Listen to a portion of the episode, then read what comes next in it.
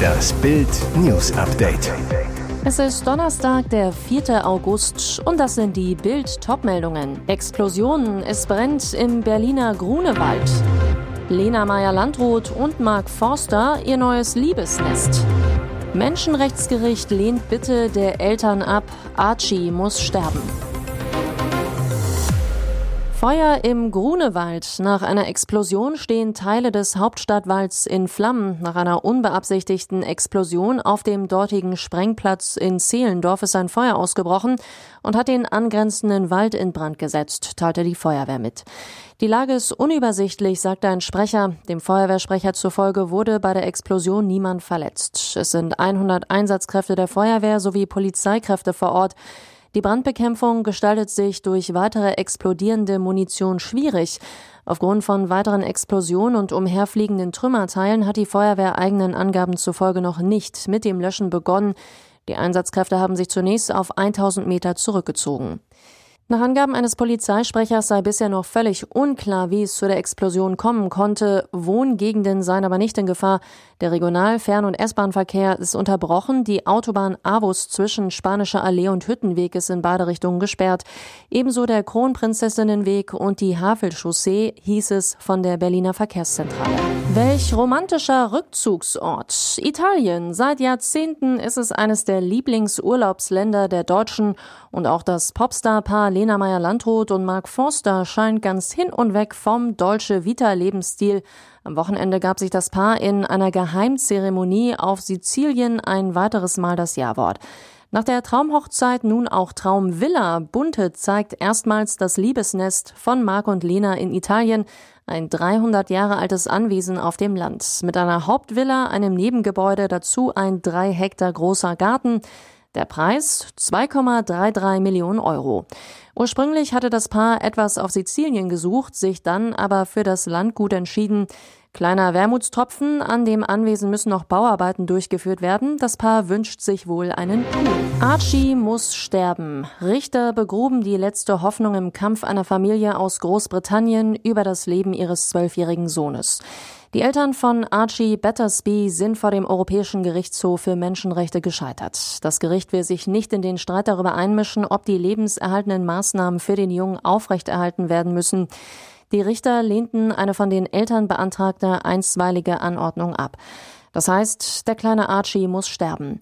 Archies Mutter Holly Dance, die sich bisher kämpferisch gezeigt hatte, wirkte nun gebrochen. Das ist das Ende, sagte sie am Abend zu Reportern vor der Klinik, in der Archie liegt. Nun geht es in erster Linie um einen würdigen Tod. Der Gesundheitsdienst NHS, die Regierung sowie die Gerichte in diesem Land und in Europa mögen die Behandlung aufgegeben haben, aber wir nicht, sagte Dance. In Großbritannien hatte sich die Familie schon durch alle Instanzen gekämpft, um sein Sterben zu verhindern, ohne Erfolg. Spricht man so mit einem Kreml-Kumpel? Ex-Kanzler Gerhard Schröder macht Kreml-Propaganda und der Stern hilft dabei, die Botschaft zu verbreiten, kritisiert Außenpolitik-Analyst Ulrich Speck. Waren die Interviewfragen zu harmlos? Über die Gasversorgung in Schröders Büro scherzten die Journalisten. Wir gingen davon aus, sie hätten eine Standleitung. Über den Krieg fragen sie. Russland hat die Ukraine überfallen, oder? Der Altkanzler, der Kreml-Despot Putin noch immer seinen Freund nennt, soll seiner Heimat Ratschläge geben. Was könnte die Bundesregierung machen, um die derzeitige Notlage abzuwenden? Stern-Chefredakteur Gregor Peter Schmitz ging laut eigener Aussage mit der Kernfrage in das Interview, was treibt den Mann? Fragen zu Schröders persönlicher Verantwortung für den Krieg, Fehlanzeige. Immerhin, in einer Frage wird er mit russischen Kriegsverbrechen konfrontiert. Dazu die Frage, warum distanzieren Sie sich nicht klarer von Ihrem Freund Putin? Auf Bildanfrage weist ein RTL-Sprecher den Vorwurf zurück, dass nicht kritisch gefragt wurde.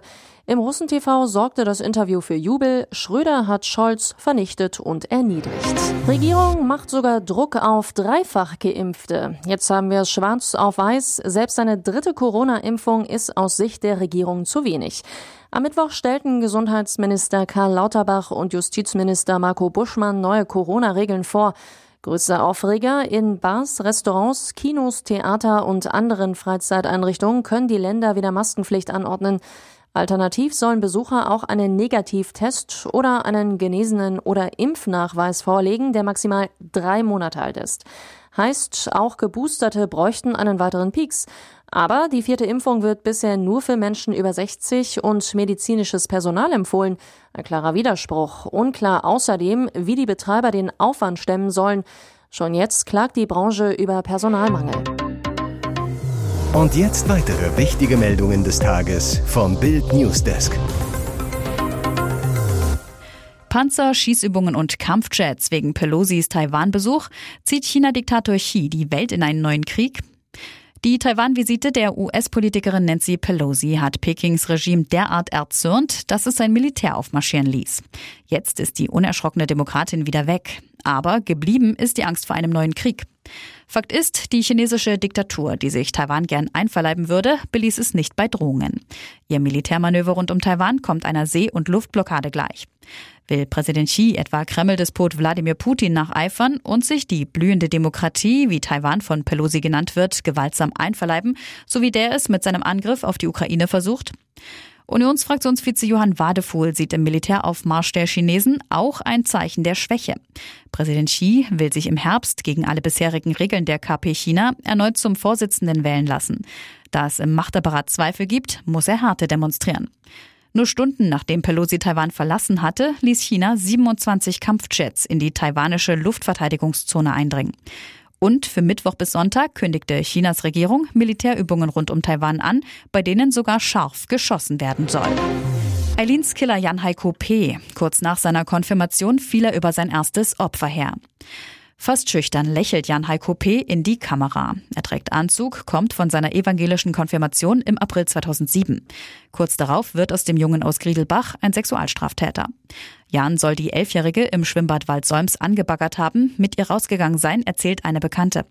Im Löllbachtal soll ihn ein Jagdpächter von dem Mädchen gezogen haben, sonst wäre Schlimmeres passiert.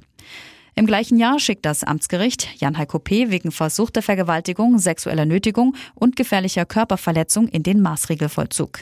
Heißt im Klartext, er hat das Mädchen mit einem Gegenstand verletzt. Ein Gutachter muss eine schwere seelische Störung festgestellt haben.